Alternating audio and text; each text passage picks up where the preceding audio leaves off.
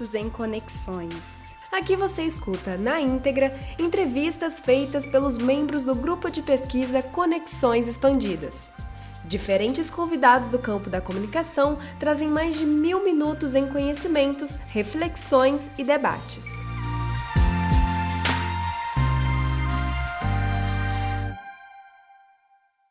E aí, Jeane? É, primeiramente, eu queria agradecer você, né, por ter aceitado o nosso convite, pela disponibilidade de trocar essa ideia com a gente, de participar junto, é, de ter comprado essa ideia, dessa iniciativa que o grupo teve e que tem sido bem é, construtivo, né? A gente está conseguindo ter diálogos bem legais. É... Eu queria que você se apresentasse um pouco para o pessoal, assim, dispensa apresentações, né? Mas eu vou, vou só falar por alto tudo que a Jeane representa para gente e já passo a palavra para ela. Ela é pós-doutora pela Universidade Pompeu de Fabra, na Espanha, e atua como professora do Departamento de Comunicação Social da UFMG, onde também integra o corpo docente permanente da pós-graduação e da linha de pesquisa de textualidades midiáticas. Ela também é membro do núcleo de pesquisa em conexões intermediáticas, conexões igual a gente, e é vinculada ao Centro de Convergência de Novas Mídias. É... Então, Giane, como é que está sendo para você essa experiência aí? Olá, Liliane. Antes de mais nada, eu queria agradecer muito o seu convite, de Soraya de todo o grupo. É, a gente tem uma, uma relação não apenas de nome, mas de interesses de pesquisas. Estamos tentando fazer parcerias aí já há algum tempo. Então, para mim, é motivo de grande alegria participar desse evento de vocês. E queria mais uma vez parabenizar publicamente a iniciativa de vocês, que é um evento muito bacana. Fico muito honrada de estar entre pessoas tão legais que estão participando. Obrigada a gente que agradece. Você é uma referência para todos nós, né? Desde a época minha de graduação, mestrado também. Eu fico muito feliz de estar tendo esse contato com você pela segunda vez, né? Você também veio no congresso que a gente organizou em 2018 e eu estava lá na organização também. É, eu agradeço muito. E para a gente começar essa conversa, vamos começar falando sobre seu livro que está saindo do forno, vai ser lançado em julho. Conta para a gente o contexto desse livro, o que, que a gente pode esperar dessa experiência desse, desse novo livro. Esse livro é uma coisa muito bacana. O título é Theory, Development and Strategy in Transmedia Storytelling. É um livro que está sendo editado pela editora britânica Routledge e vai estar tá, é, disponível a partir de julho de 2020. Ele já, a venda já está disponível pelo site da editora. É um livro que ele foi escrito em coautoria com a professora Renira Rampazzo Gambarato, da Jopk University da Suécia, e a Lorena Tárcia, do UniBH. É um, eu costumo dizer que é, esse foi um livro assim, muito importante, porque ele coroa toda a minha vida de pesquisa. Desde o mestrado, quando eu conheci a Soraya, lá na PUC de São Paulo, é um livro que ele traz uma abordagem semiótica da, da comunicação transmídia. Então, a gente trabalha fundamentalmente com do, duas teorias, que é a teoria dos sistemas e a teoria semiótica de origem e no trabalho de Charles Sanders Peirce, para tentar compreender esse fenômeno contemporâneo que a gente tem chamado, pelo menos desde o início do, do, dos anos 2000, de comunicação transmídia. Na falta de um nome melhor, o nome não é o que importa. O que importa é descrever esse processo. E é um livro, nesse sentido, muito interessante, porque a Renira e eu trabalhamos juntas desde o meu doutorado é, que a gente trabalhou junto no sanduíche, lá na Universidade de Kassel, na Alemanha. E a Lorena foi me orientando de doutorado é, fez pós-doutorado comigo e nós três coordenamos um projeto em educação transmídia é, para países de língua portuguesa, e a gente fala um pouco disso nesse livro, que, que tem sido uma das coisas que eu mais tenho gostado de fazer. Então, é um livro que coroa, de certa forma, a minha trajetória acadêmica. É isso. Ah, que bom. Então, a gente, eu tenho certeza que a gente vai gostar muito de, de participar dessa experiência de leitura com esse livro, né? Então, vamos seguindo aqui para o nosso bate-papo. É, para começar, eu queria que você falasse um pouquinho para a gente como que o jornalismo multimídia ele contribui para a experiência jornalística mais imersiva por parte do interator.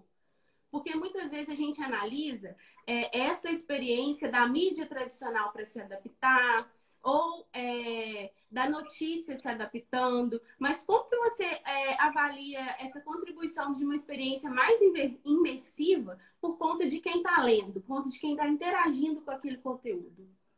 Bom, Liliane, esse é um processo já bem antigo no processo comunicacional. Eu diria que são três grandes movimentos: a multimídia, a intermídia e a transmídia. A gente conhece bem a multimídia pelo menos desde meados dos anos 90. E o que, que vai exemplificar um texto multimídia? A imersão na multimídia. Quando você lê uma notícia jornalística qualquer, num site de notícias, por exemplo, e aí você tem recursos midiáticos conjuntos. Você tem um som, por exemplo, um podcast, um vídeo, um texto escrito, né? Você tem, às vezes, outros elementos, um game, por exemplo.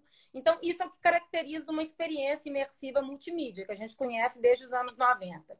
A intermídia, ela, ela é também bem antiga, inclusive da época da comunicação de massa, quando dois ambientes multi, multi, é, midiáticos se reúnem para a transmissão de um evento comum. Por exemplo, a transmissão de qualquer evento midiático global. Jogos Olímpicos, Copa do Mundo, transmissão de Oscar, que está desde o começo da televisão, por exemplo. Tem uma aluna minha de doutorado, Juliana Lopes, trabalhando com essa é, passagem do Oscar da transmissão televisiva para multitelas da contemporaneidade. Na dinâmica transmídia, você tem uma imersão um pouco diferente, porque a dinâmica transmídia ela pressupõe a distribuição multiplataforma, que já existia, mas fundamentalmente a participação ativa de todo cidadão conectado em um dispositivo tecnológico qualquer, de telas ou não, e que esse, e, esse, e, e o diferencial é que ele não apenas consome, mas ele participa do processo de produção, distribuição e circulação da informação que consome. O melhor exemplo disso é fake news. Né, esse fenômeno contemporâneo. É um fenômeno tipicamente transmediático, porque depende da ação de todo e qualquer cidadão que se, se identifique naquela notícia para que ela alcance uma dimensão tão maior quanto possível de impacto social. E o que, que muda na imersão? Segundo Henry Jenks, que é um professor, é, ele era do MIT, agora ele já não é mais, mas ele é o, é o, grande popularizador da ideia de transmídia. Você tem alguns princípios da dinâmica transmídia que, que funcionam como eixos de comunicação. Um deles é imersão. Mas assim como você tem a imersão, você tem a extração, que é o caso, por exemplo, de, de uma dinâmica online e offline. Quando você extrai alguma coisa dessa sua experiência imersiva e leva para sua vida cotidiana, como cosplay, por exemplo. E é por causa disso que a gente passa a ter uma cultura de conexões. E isso vai ser fundamental nesse momento contemporâneo, por exemplo, nessa experiência como, como uma live como essa que até então, esse é o primeiro simpósio digital, como vocês mesmos disseram. Até então, como você lembrou, eu fui no congresso em 2018, eu tenho que sair daqui para Juiz de Fora. É um pequeno grupo, só à medida que vai para as redes sociais, alguma parte. Agora não, a gente tem uma outra experiência do tempo presente. E é difícil para todos nós. Demorei para entrar aqui na live. É difícil a gente lidar com essa temporalidade. É, é, é muito concentrado esse tempo presente, tanto para quem participa, mas principalmente para quem se expõe na live. É verdade. E assim, essa você falou da conectividade é, do tempo presente, e ele hoje em dia é marcado por essa conectividade. É, como que você considera que essa conectividade tem interferido na lógica comunicacional contemporânea como um todo? É, Henry Jenkins, de novo, em 2006 ele escreveu um livro que ficou muito, muito, muito importante na área de comunicação, traduzido para inúmeros idiomas. No Brasil ele chegou com o título Cultura da Convergência.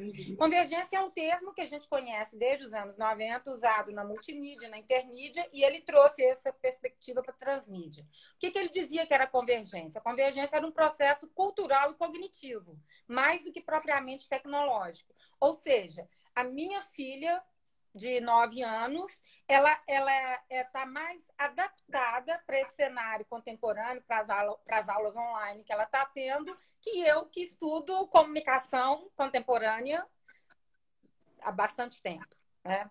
É, quase desde uma época que não era contemporânea. então, o que, que isso significa? Significa que o modo como a gente está lidando hoje com as conexões deriva desse modo da nossa experiência cultural. Por causa disso, o próprio Henry Jenkins, em 2013, ele escreveu um outro livro que foi traduzido no Brasil como Cultura das Conexões. Não se trata mais da ideia de convergência, trata-se da ideia de conexões. É o que fazemos e esse momento de pandemia é o que melhor explica esse cenário. Imagina uma pandemia como essa nos anos 90 né? Então, lá nos anos 90, a gente teve um livro do Johnson que ficou muito famoso, que era Cultura da Interface. Se a gente trouxer isso para a contemporaneidade, a nossa interface hoje é a janela. E é uma janela conectada. Então, nós temos as janelas dos edifícios, aquela coisa linda lá na Itália, todo mundo cantando, os panelaços que acontecem aqui no Brasil. As, aqui no meu, perto do meu prédio tem gente que coloca Ave Maria às 18 horas, agora mesmo ia ser difícil fazer a live aqui, porque tá a música da Ave Maria, assim, as pessoas batem palma. Então, assim, em cada região, essas janelas vão tomando um lugar. Além dessa janela física, né, dos nossos prédios, a gente passa a conviver com uma outra janela, que é essa janela tecnológica das conexões. Quantas vezes por dia a gente se conecta e conversa com as pessoas, né? E continuamos com o nosso cotidiano na medida que nos é possível, reinventando essa temporalidade do tempo presente em meio à pandemia.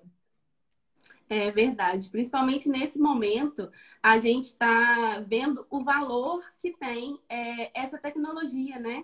Como você falou, muitas pessoas que nem estão tão adaptadas à tecnologia estão se adaptando para poder conviver com a própria família.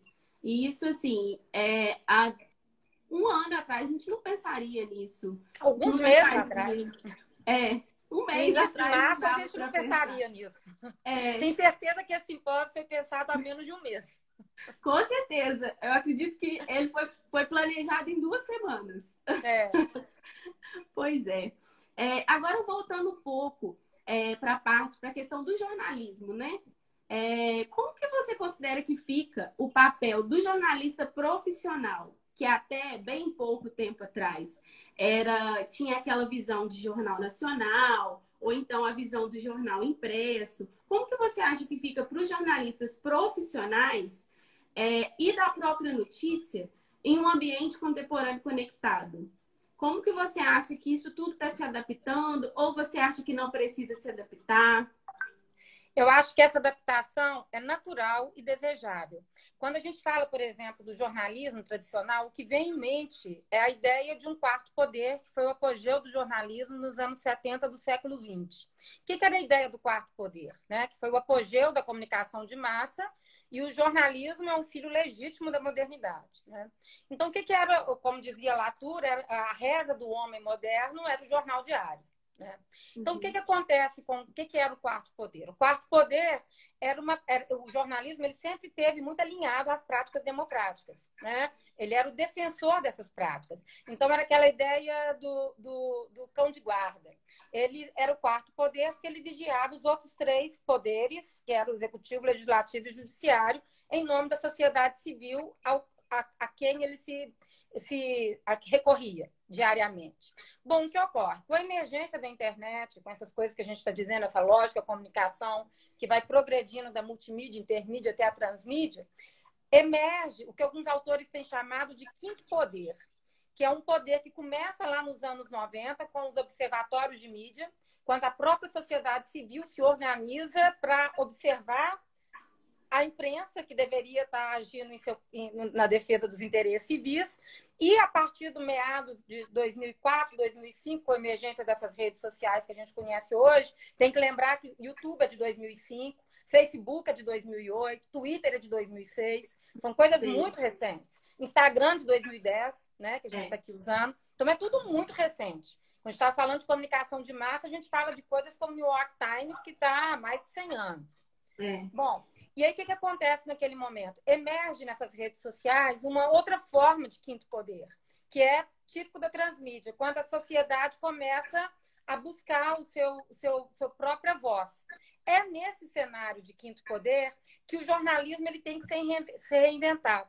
E não tem outra saída, porque as teorias que foram pensadas para o jornalismo na comunicação de massa não dão conta desse contexto. Um exemplo, quando a gente falava de gatekeeping, né, que é o porteiro. O jornalista era o porteiro que ia selecionar a informação que interessa para virar público. Hoje em dia, a gente tem o fact-checking. O que, que o fact-checking faz? Nem é uma função jornalística. Não precisa ser necessariamente desenvolvida por jornalista. Ele vai checar se a informação que adquiriu grande circulação nas conexões de redes sociais é verdadeira ou não. Então, vai ter uma inversão total do processo. Primeiro, a informação se torna pública, depois a gente checa. Então, o jornalista ele tem que se reinventar nesse cenário. Isso não significa a morte dos meios de comunicação de massa tradicionais. Significa que nós temos que nos perguntar o que é telejornalismo hoje. Quando a gente tem uma Smart TV em casa. Para minha filha, por exemplo, a televisão não é broadcasting, é Netflix e YouTube. É isso que ela assiste na televisão. É. E, e aos poucos a gente vai notando que a mídia considerada tradicional, ela vai é, tentando se inserir nesses meios, nesses ambientes. Inclusive, a minha pesquisa de mestrado foi até sobre isso. Eu utilizei o Twitter né, como veículo de análise dessa nova estética da notícia em 144 caracteres no meio da minha pesquisa. É, acabou que virou 280 e eu tive que repesquisar essa parte toda. Mas a pesquisa é isso, né? A pesquisa é viva e a gente vai se adaptando é, a tudo que acontece. É, eu vou retomar uma fala sua e uma palestra que eu assisti, que você dizia que a verdade ela não é atributo da notícia. Então, eu queria que você explicasse para a gente, é, retomando um pouquinho que a gente já falou sobre as fake news, é, qual que é o impacto dessas fake news na comunicação atual e com essa facilidade de transferência de informação que a transmídia oferece para a gente hoje? Bom, em primeiro lugar, gente, por que, que eu falei isso? Eu escrevi, publiquei um artigo há pouco falando disso, falei isso em uma conferência, mas por que, que a verdade não é tributo da notícia? Primeiro que esse nome fake news é uma falácia por causa disso. Não sou eu que estou dizendo isso. Se você pega, por exemplo, é, as ilusões perdidas. né? Eles já tinham perdido as ilusões já no século XIX. O que, que era a ideia das ilusões perdidas? Né? Balzac dizia que a, é, ele tem um livro bacana, não é nem nas ilusões perdidas, mas ele fala disso lá também, que chama Monografia da Imprensa Parisiense, na qual ele faz uma radiografia da imprensa de sua época, que é o final do século XIX. E ele diz uhum. que para o jornalista parisiense era verdade, era notícia, aquilo que ele que era do interesse dele, não necessariamente aquilo que era verdade. Era verdade. E, o, e o Lippmann, em 22, no livro que é clássico da, das estudos de comunicação, que se chama Opinião Pública, ele dizia a mesma coisa, que a gente tem que diferenciar entre o que é verdade e o que é notícia. E o Wolff, num livro que ele chama O que é notícia, onde ele tem vários capítulos, apresenta diversas, diversas é, definições. Uma delas ele fala de rumor, notícia é aquilo que é rumor, né? que está mais próximo da fofoca do que qualquer outra coisa. Ele já dizia que a gente tem que distinguir a verdade da notícia é, tanto Lippmann como Wolff vão partir do pragmatismo de Charles Sanders Peirce, que eu não vou tratar disso aqui, mas que ele já dizia, o que a gente fala um pouco nesse livro, é que a verdade ela é um ideal, um ideal normativo, que normativa, normatiza a nossa conduta. Mas o que nos faz agir cotidianamente é a nossa crença. A gente escova dente porque a gente acredita que é necessário toda manhã. É o hábito, a gente nem pensa nisso mais. Então, quando uma informação ela circula com grande envergadura pelas conexões de rede social, as pessoas que compartilham muitas vezes nem abrem a matéria. Elas compartilham porque aquele título corrobora uma crença dela. Né? Então, o que ela quer é que aquela crença dela seja verdade, independente se é verdade ou não. Então, essa é a grande questão na contemporaneidade. Que o, o problema da verdade sempre foi um, um problema de grande envergadura para o jornalismo. E a veracidade é um efeito de sentido. Né? Você tem uma série de práticas jornalísticas, profissionais, buscando se aproximar o máximo possível disso. Mas qualquer um de nós que é jornalista, que já trabalhou numa redação, sabe que uma notícia, qualquer que seja, ela nunca tem dois lados ela teria um número pi de lados. É. Se fosse possível, a gente ficar percorrendo era uma notícia para o resto da vida, né? Depende de quem que você escolhe para falar, o peso que você dá.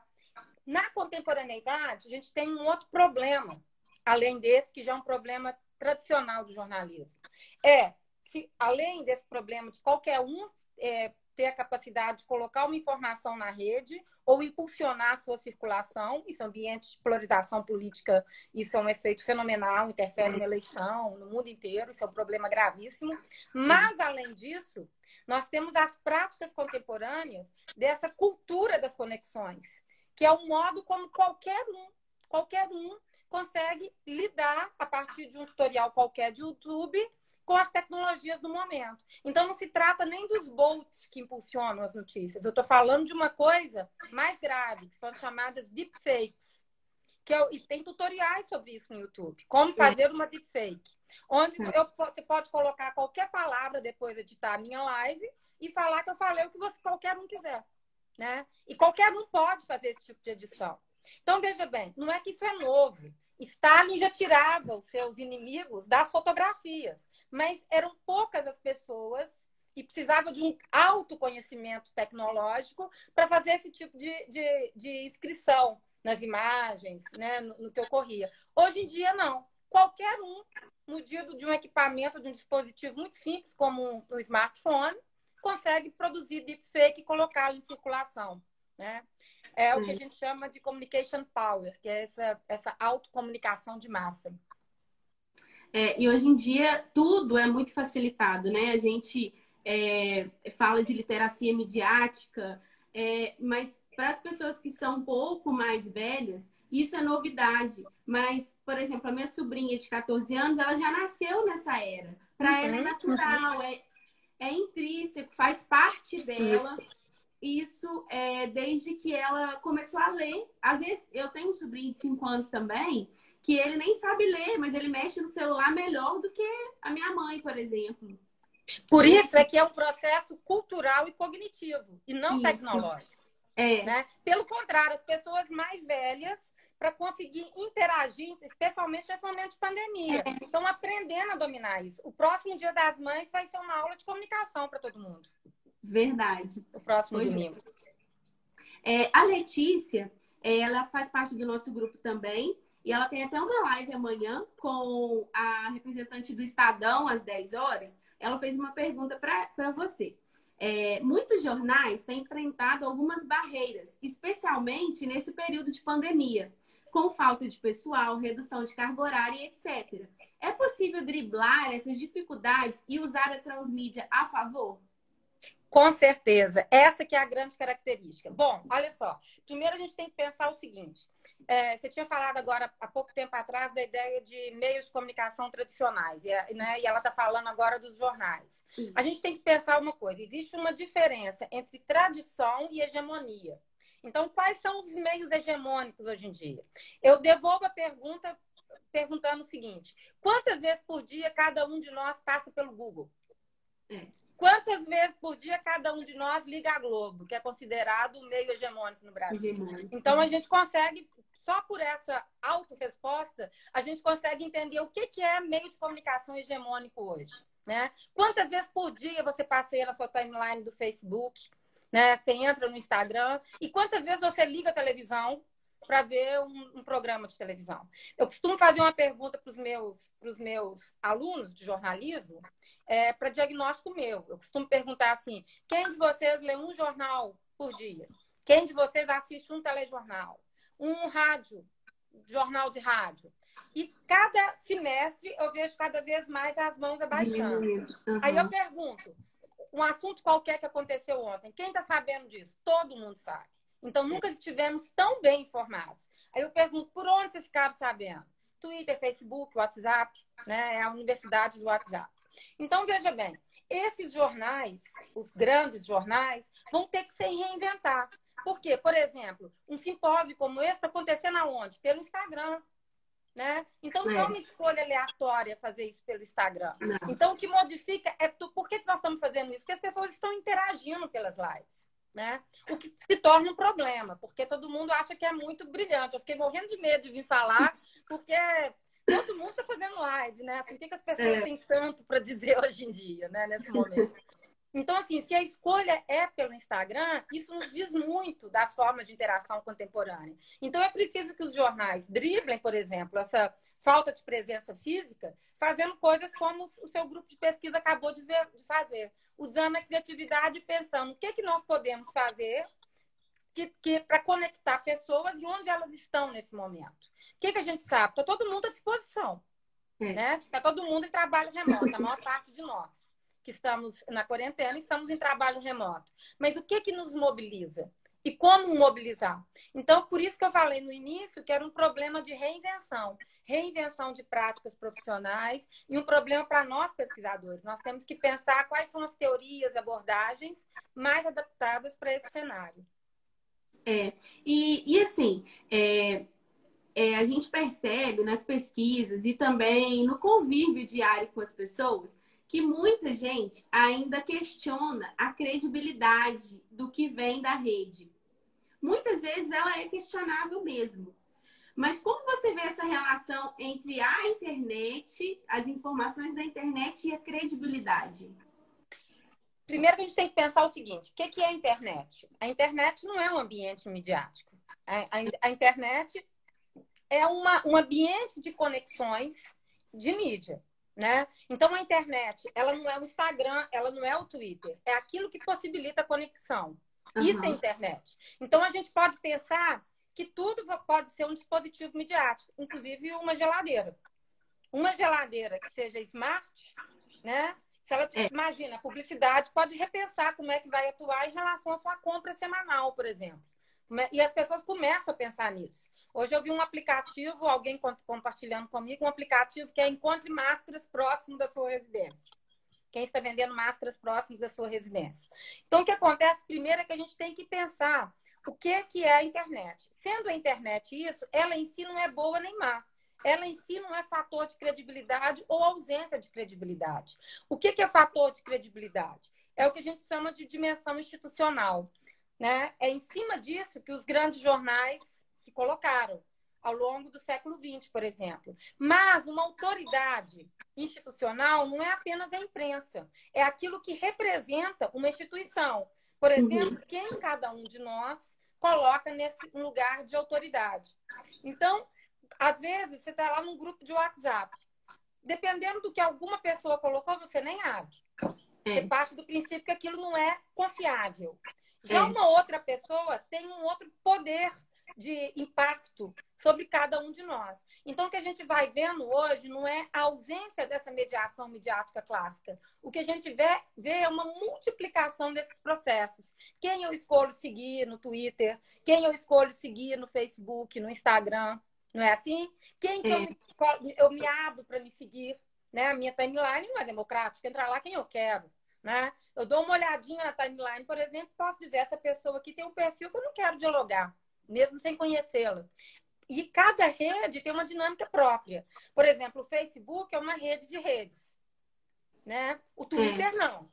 Ele tem uma outra característica, ele é muito mais permeável à ação dos bots. Hashtag é isso. Né? É. Taça agora, por exemplo, dia 7 de maio de, da, da, da Marcha da Ciência, por exemplo. Então, ele tem esse lugar mais ativista. Cada rede vai ter uma, uma característica. E o que é crível ou não é crível em cada uma dessas interações vai depender do modo como a gente se relaciona com quem a gente escolhe se relacionar nesses ambientes. Não é? Por exemplo, o WhatsApp, eu costumo brincar que são grupos de, Facebook, de fake news. De vez em quando a gente enche e sai dos grupos. Depois você gosta das pessoas, aí você resolve voltar né, e releva. E é mais ou menos assim como você faz no seu cotidiano. Isso é dinâmica transmídia. É essa mistura entre conexões online e offline. Não tem esse mundo virtual de um lado e o mundo real de outro. A pandemia é isso, né? Então, o que é crível e o que não é crível? Os jornais continuam tendo esse peso importante. Mas como que eu aciono o jornal? Muitas vezes através de uma pessoa que compartilhou alguma coisa comigo no WhatsApp. Não necessariamente eu estou seguindo o jornal. Então, o que muda é, fundamentalmente não é nem as formas de produção. Fundamentalmente, o que muda são as, os modos de distribuição e de circulação dessas informações. Consequentemente, muda o modelo de negócio. É verdade. É, a gente percebe esse movimento, né? Igual você falou, é, da questão das notícias que a gente recebe, muitas vezes a gente nem busca por ela, a gente, ela chega ali, pluf, bota, brota na tela e você consome ela muitas vezes inconscientemente é, do contexto geral, de tudo, né? E no meio disso tudo, é, das redes, é, da, da, da, do WhatsApp, é, a gente tem um fenômeno que são os memes é, é um fenômeno que está super em emergência e a gente faz meme para tudo. Só que o meme ele tem uma particularidade que ele carrega uma história consigo, né? É, a pessoa para entender o meme, ela tem que entender o contexto. Então, como que você é, avalia essa lógica de disseminação de informações por meio de memes, que na maioria das vezes viram uma sátira, né? Esse sim é um fenômeno tipicamente contemporâneo. E ele vem aliado a um outro fenômeno que é a dos emojis. Né? Eu estou vendo é. aqui o que mais sobe aqui é emoji. É emoji. Né? É. Então, inclusive em 2015 ou 2016, não sei, o, a, acho que 2017, não me lembro bem aqui. A palavra do ano foi o emoji. Foi. Porque, como que eles escolhem? Aquilo que é mais compartilhado né, nas conexões. Então, veja bem, os memes, é muito interessante a gente pensar sobre os memes, porque essa é uma forma tipicamente contemporânea porque ela diz respeito a uma forma de, de comunicação que viraliza rapidamente. E, a, e o meme, ele viraliza em função de uma dimensão de, de humor, né? Ou de ironia. É mais de ironia é, do que mais de ironia, é. Mais de ironia do que humor. É, isso não está só nos memes. Um sucesso, por exemplo, como sensacionalista, né? Que é um, um veículo que, que, que ele só existe fazendo é, sátiras com aquelas, com aquelas manchetes brilhantes, e se você não conhece o contexto, aquilo não faz sentido algum. Mas por que, que ele faz tanto sucesso? Porque nunca fomos tão bem informados quanto hoje. E esses memes, eles vão circulando numa velocidade tal que eles dependem do quê? Por isso que eles são muito típicos do que acontece hoje. Eles só circulam nessa velocidade tal porque a gente vive uma dinâmica transmídia. E essa dinâmica transmídia faz parte da cultura contemporânea. Então, o que é um meme? É um padrão que ele é recontextualizado, recontextualizado e ressignificado em situações comunicacionais distintas. Em cada uma delas, ele não perde o seu laço de significação anterior. É como se ele fosse adensando o seu processo de significação. Então, alguns memes antigos retornam, eles são Sim. atualizados. Então, você tem um vocabulário de memes que faz parte desse vocabulário, dessa cultura transmediática que é a cultura contemporânea. Então, esse sim é um fenômeno tipicamente contemporâneo. Muitas vezes as pessoas se valem do meme, inclusive como estratégia comunicacional, para que uma informação espalhe. E a partir daquela informação, as pessoas começam a buscar outras. Mas é, é, é, é, é impressionante, por exemplo, como eles conseguem levar uma, uma informação qualquer, recontextualizando para atingir uma circulação viral a partir da ideia de meme. E a lógica do meme é a lógica do rumor, da fofoca, é a mesma lógica é, da, do boato, da fake news e que é a lógica da fofoca. Todo mundo que nasceu em cidade do interior como eu conhece bem essa lógica. É uma uhum. coisa imediata que espalha rapidamente. É o famoso diz que. Quem criou? Né? Ninguém sabe. É, ele circula com uma força brutal. Né? E essa informação ela terá mais penetração social quanto mais carregada de ironia ela tiver. Daí o sucesso dos memes. Verdade. E a Soraya ela mandou uma, uma pergunta aqui pra gente. Ela perguntou o seguinte: Jeane, pode relacionar a dinâmica das redes com a ideia de cinequismo? Essa é uma ideia bem bacana. É, conta para Soraya aí, Soraya, está ouvindo, vou contar diretamente, né? É, tem um, um, um, artigo que a Luciana Andrade, que foi me orientando de doutorado, e eu publicamos na Matrizes no ano passado, e a gente fala um pouco disso. Do cine... Eu acho que não sei se vai dar para falar muito disso, a gente pode conversar isso depois no nosso, é, nos grupos de pesquisa, eu não sei que tanto que as pessoas aqui vão entender disso. Mas a, a ideia do cinequismo, que é uma ideia que vem lá da semiótica persiana, né, que é essa ideia da autocorreção que tem a ver com pragmatismo, seria aquilo que vai de, delineando o que, eu, o que eu tenho chamado de uma passagem dessas lógicas. A lógica da comunicação de massa, nitidamente intermediática, para uma lógica de comunicação contemporânea, que é nitidamente transmediática. E onde que ela vai chegar? A gente não sabe onde ela vai chegar. Mas o que, que a gente sabe? A gente sabe como ela procede como lógica. Ela vai criando hábitos de ação. Então, é, os memes, por exemplo, é, é isso eles vão sendo um hábito de consumo midiático. À medida que esse hábito ele vai do, é, dominando a sociedade, ao mesmo tempo que a sociedade é dominada pelo hábito, né? porque é um processo de linguagem, ninguém é proprietário, não tem um determinismo tecnológico, nada nesse sentido, né? Ou seja, para eu me comunicar hoje, eu tenho que aprender essas tecnologias. Se eu estiver na, minha, na, na, situação de pandemia como a gente está, se eu não aprender, se eu não adquirir esse hábito, eu fico isolada. Se eu tenho se eu sou uma idosa que moro sozinha, mais ainda, e nunca tive interesse nesse tipo de coisa, mais ainda eu vou ter interesse. Eu quero ver o rosto dos meus netos, né? Eu quero conversar com meus filhos, com meus, enfim, com meus sobrinhos. Então, é um processo comunicacional que é da ordem do cinequismo. E é isso que vai garantindo a adesão social a essa lógica. Eu não sei se as pessoas entenderam muito bem isso, porque é meio abstrato, assim, essa noção é. de cinequismo. Eu não sei que tanto que a gente pode entrar isso numa live como essa, mas é um tema que, sim, a resposta é sim, eu, eu acredito que sim. Ah, o pessoal está pedindo uma live extra com a Giane. Estão adorando pro, o, a nossa conversa aqui.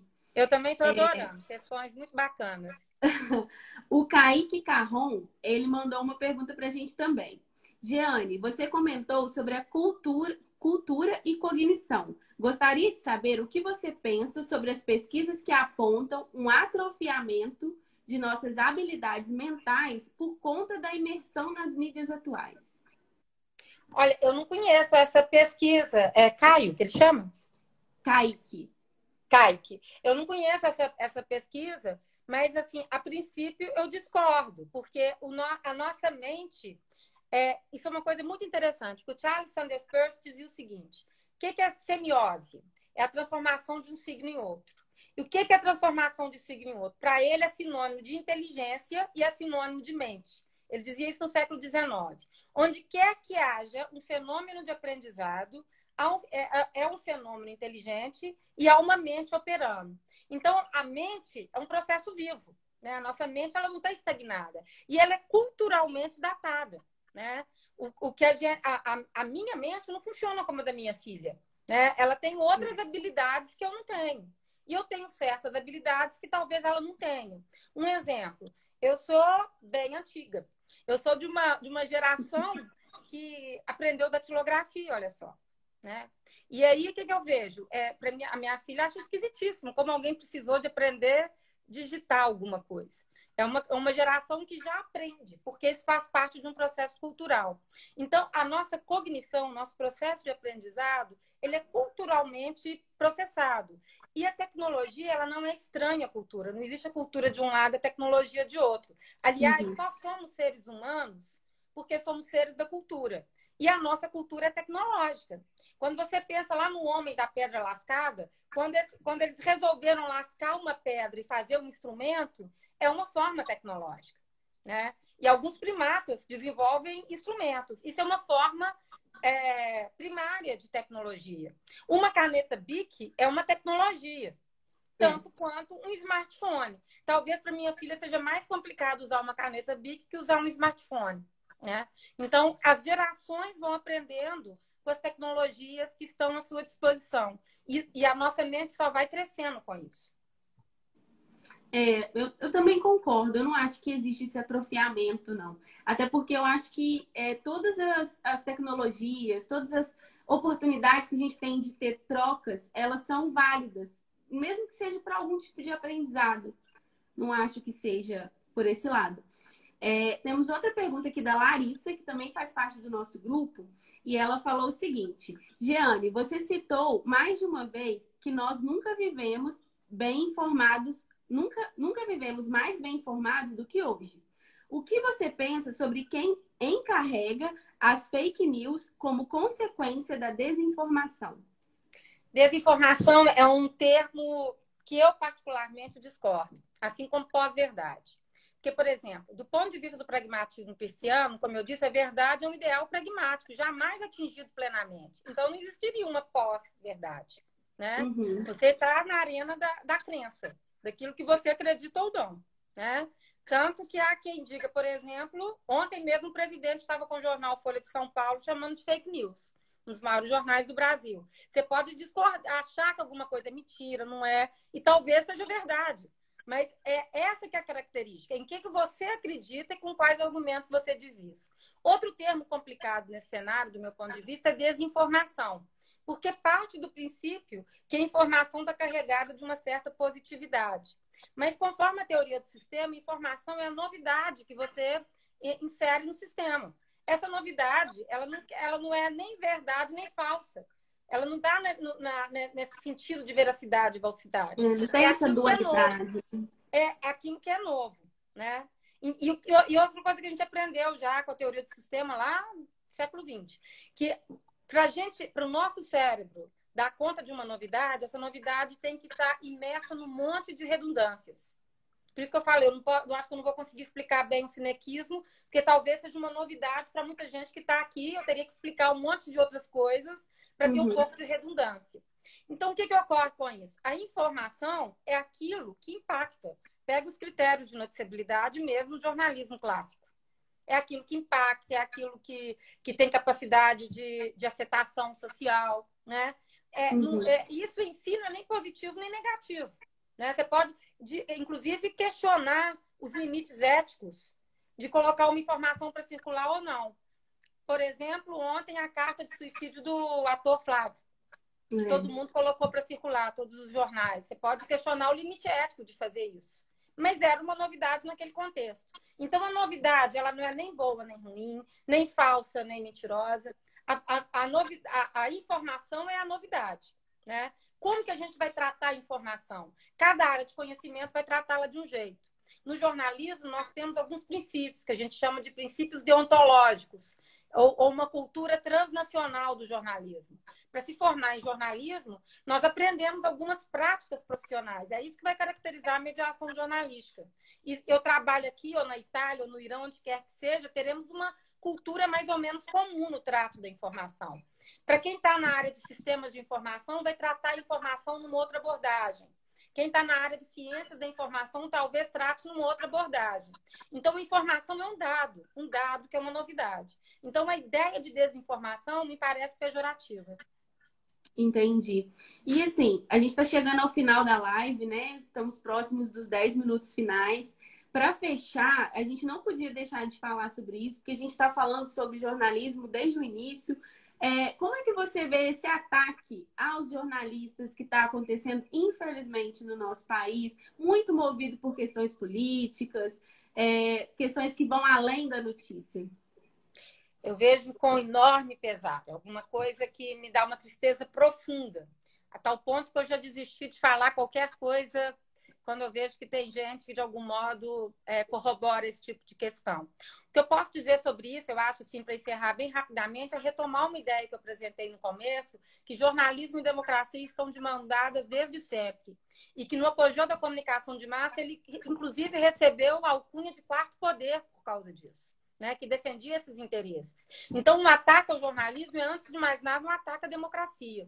Né? Então, seria talvez a ponta do iceberg desse processo. E muito simbólico. A gente poderia falar um, muito sobre o aspecto semiótico disso, mas é muito simbólico, por exemplo, que o jornalista tenha sido agredido, por exemplo, no domingo, no mesmo dia que profissionais de saúde tenham sido agredidos no momento de pandemia, no mesmo espaço, no mesmo local. Então, é uma agressão aos princípios democráticos, antes de mais nada. Uma agressão a jornalista não é uma agressão a uma pessoa física, é agressão a uma instituição da sociedade e aquilo que nos permite né, saber o que está acontecendo.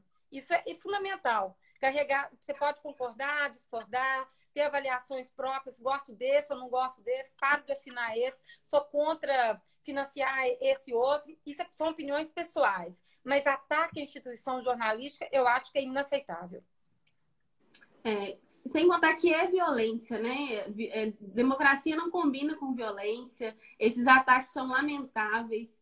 É, deixa gente que está na área. É, eu, por exemplo, eu não trabalho diretamente com jornalismo diário, mas é como se estivesse me atacando, né? É como se, se fosse com a gente. A gente sabe o tanto que a pessoa estuda para fazer aquilo ali, o tanto que ela se esforça. E, e acaba que isso vira um ataque para cada jornalista que está até longe dali, que nem está atuando no momento, mas é muito dolorido. Com certeza. Então, Jeane, infelizmente. Vamos torcer para melhores tempos. É, vamos torcer. Infelizmente, a nossa live está chegando ao fim, né? É, o pessoal pediu muito para a gente abrir uma nova live em seguida, mas vai ficar para uma próxima vez, né? A gente vai seguir a programação direitinho, né? É, a gente não vai abrir uma próxima live em seguida, mas a gente já deixa o convite para você para participar com a gente em uma próxima oportunidade. A gente não sabe qual que vai ser a próxima ideia mirabolante, mas a gente espera poder contar com vocês, já que o pessoal gostou muito, curtiu bastante, pediu para estender, fez bastante pergunta, né? Então, eu queria te agradecer de coração, é, em nome de todo o grupo, e, e, e dizer que esse momento para a gente foi um momento muito importante, um momento de troca, vai fechar o nosso dia, com certeza fechou o nosso dia com chave de ouro.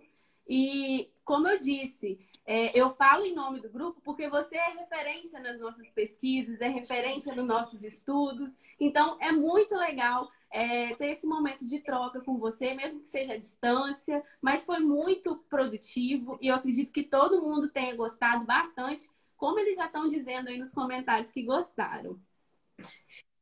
Eu agradeço demais, viu? Muito obrigada pelo convite, achei ótimo. Quero mais uma vez parabenizar vocês do grupo, do grupo Conexões pela, pela ideia incrível. Achei uma ideia fascinante e por conseguir reunir tanta gente bacana nessas lives. Obrigada pelo convite, adorei participar e vamos continuar fazendo nossas parcerias. Estou à disposição e muito interessada nessa conversa com vocês. Ah, que ótimo, a gente agradece bastante. Então, agora, pessoal, tem uns recadinhos para vocês.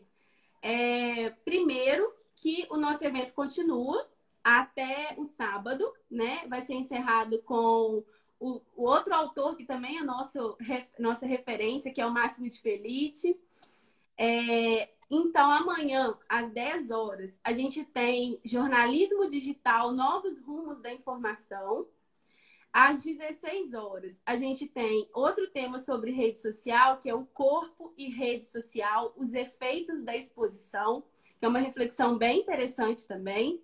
E às 19 horas, a gente vai falar de uma paixão nacional, que são as novelas. Então, o tema vai ser telenovela continua sendo uma paixão nacional? Eu acho que continua. O que, você acha, Jeane? Acredito que sim. E cada é, vez mais implementada pelas redes sociais online. Né? Agora a gente tem o Social TV, né?